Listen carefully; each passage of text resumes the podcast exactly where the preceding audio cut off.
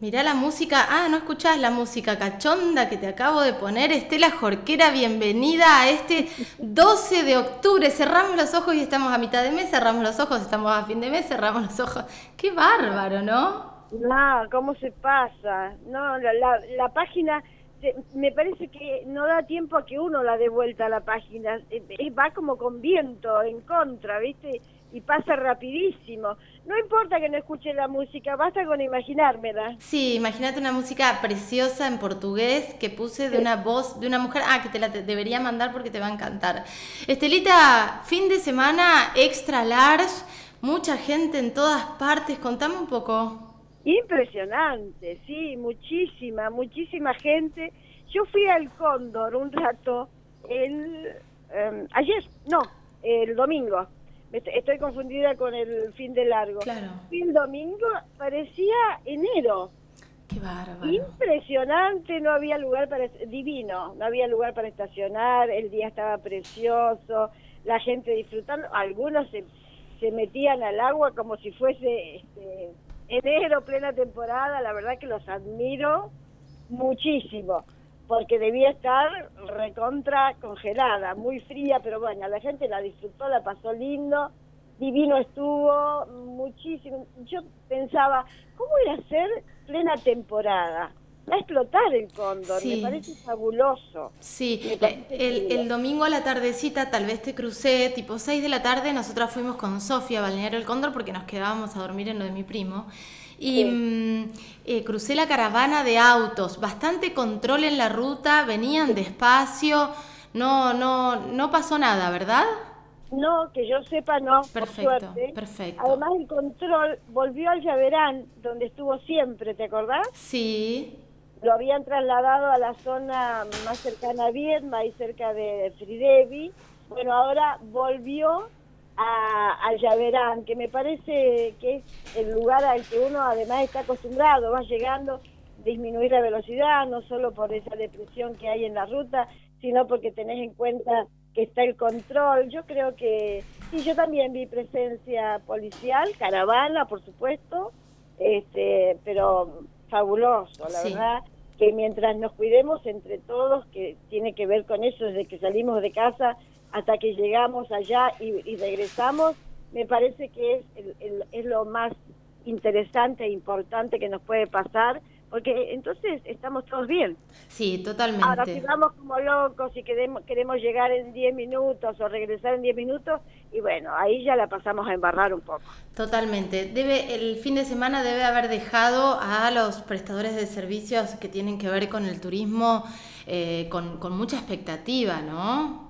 Yo creo que sí, acá y en toda la costa, en la cordillera había un nivel de, ocupación de reserva importantísimo. En San Blas era muy importante el nivel de reserva que había para, para el fin de semana. Claro, había, este, estaba prácticamente colmada y hay un, hay un ofrecimiento de camas de 8.000, de 8.000 camas.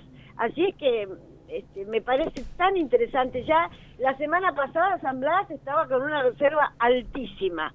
Eh, bueno, el Cóndor no sé si había reservas, pero, pero bueno, mucha gente el fin de semana, las grutas también, un porcentaje importantísimo, tanto como Bariloche, así que ojalá que, que le haya ido bien a, todo, a todos los sectores. Mira, te doy un dato, en el fin de semana largo los turistas ya gastaron más de 17 mil millones de pesos, según los datos que difundió este domingo la Confederación Argentina de la Mediana Empresa, digo, hasta el domingo, la cifra presentó un 55.7% más que la misma fecha en 2019. Ah, qué bueno. En total se movilizaron 1.650.000 turistas.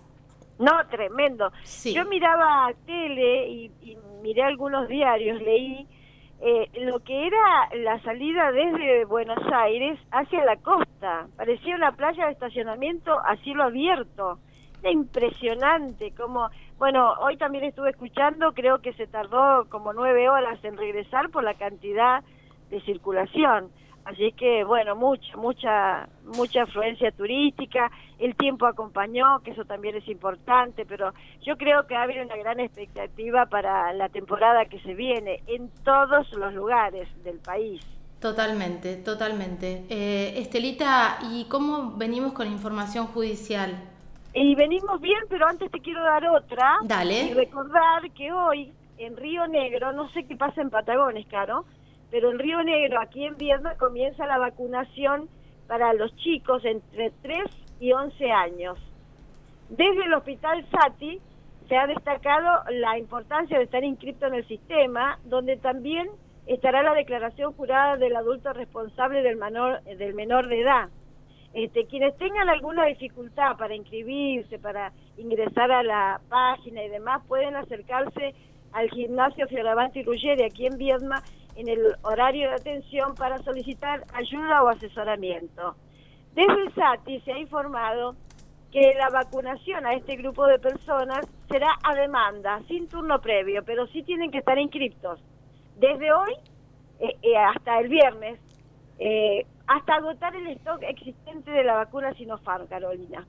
Así es que el que está inscripto concurre al Fioravanti Ruggeri para la aplicación de la primera dosis esta tarde entre las 14 de 14 a 20. También pueden concurrir al vacunatorio del hospital eh, Sati que tiene ingreso por la calle Alberdi. Aquí la atención será de 7 a 20 desde hoy hasta el viernes y también este, continúa en el Ceravanti Ruggeri la vacunación a mayores de 18 con primera y segunda dosis de Sinopharm, AstraZeneca y Sputnik.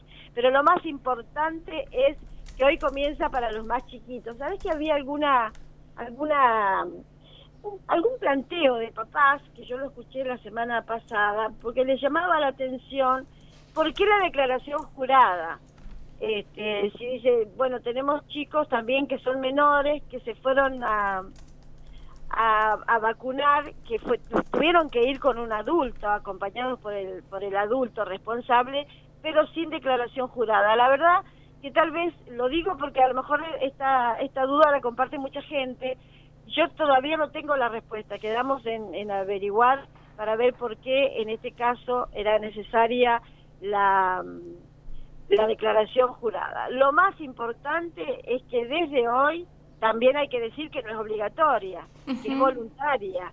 Así es que lo importante es que hoy se pueden ir a vacunar al vacunatorio del Hospital Sati con entrada por Alberdi o bien a Fioravanti Ruggeri de 14 a 20. Perfecto, perfecto. Es una gran, una gran noticia, Estela. Sí.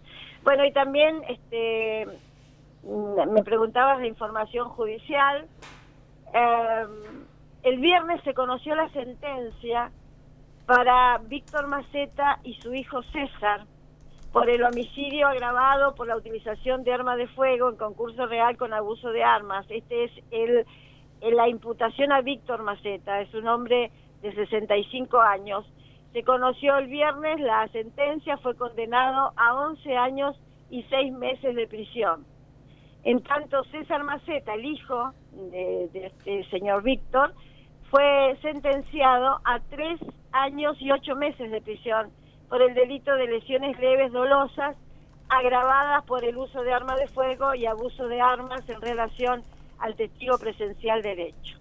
Ambos, eh, padre e hijo, fueron juzgados por el homicidio de Emilio García, un hombre joven, padre de cinco hijos. Esto ocurrió en junio del año pasado en Sierra Grande, un crimen que fue analizado en el marco del primer juicio por jurados aquí en Viedma. Víctor Maceta continuará cumpliendo la prisión preventiva en su domicilio con control satelital hasta que un tribunal superior analice el recurso planteado por la defensa de Víctor Maceta contra lo que resolvió la jueza Daniela Zagari, en el sentido que eh, Maceta padre cumpla la condena en un penal. Ajá. Eh, el monto de la pena de 11 años y, y 6 meses para Víctor Maceta eh, fue acordada entre todas las partes, incluida por supuesto la defensa de Maceta, pero no fue así en el caso de César, para el quien el fiscal había pedido tres años y ocho meses de prisión, los querellantes que representaron a los hijos de la víctima solicitaron cuatro años y la defensa del imputado un año de pena para permitir que César siga trabajando en libertad con, como abogado, porque actualmente trabaja desde el penal. Así es que, bueno, eh, teniendo en cuenta la sentencia que ha firmado la doctora Daniela Zagari, ha coincidido con el pedido del fiscal de una pena de tres años y ocho meses de prisión, es decir, que César Maceta deberá continuar en el penal. Perfecto. Eh, Estela, el otro día estuvimos haciendo nota con Santiago Márquez Gauna, que hoy la vamos a compartir seguramente. Eh, la vamos a compartir acá de nuevo porque hablamos del caso Rodríguez Lastra y también hablamos de la Corte Suprema de Justicia. Digo esto porque eh, está buenísimo poder acercar todos los casos y viste que vos venís haciendo como un hilito, no, no, no, no sacás una nota y te la olvidás, viste que vamos haciendo como un recorrido y tejiendo lo que va lo que va sucediendo, ¿no? Y cómo es el trabajo de los fiscales, como vos recién decías, cómo es el trabajo de los defensores, cómo es el trabajo de la jueza y cómo se aborda. ¿Tenemos, ¿tenemos fecha para nuevo juicio por jurado? Ya te lo pregunté esto. No, no, ah. no, no hay.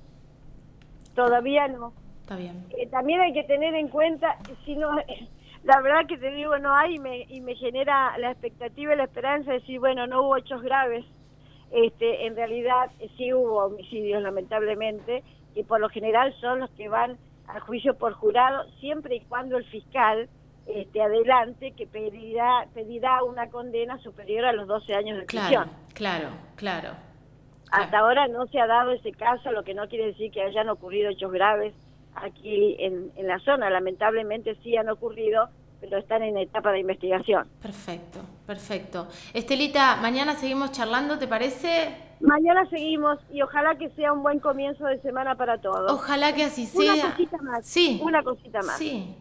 Eh, Patagones cumplió ya una semana.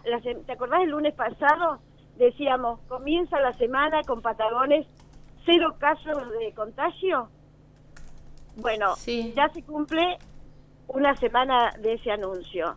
Y sabés que este fin de semana también Diezma comenzó a no tener ningún contagio. Así es que en buena hora sea esto, que sigamos así, que nos sigamos cuidando y que nos sigamos vacunando, porque tiene que ver con estas dos cosas, sobre todo con la vacuna y también con el cuidado y el mantenimiento de las recomendaciones. Eh, eh, claro que sí, claro que sí. Estelita, un beso enorme.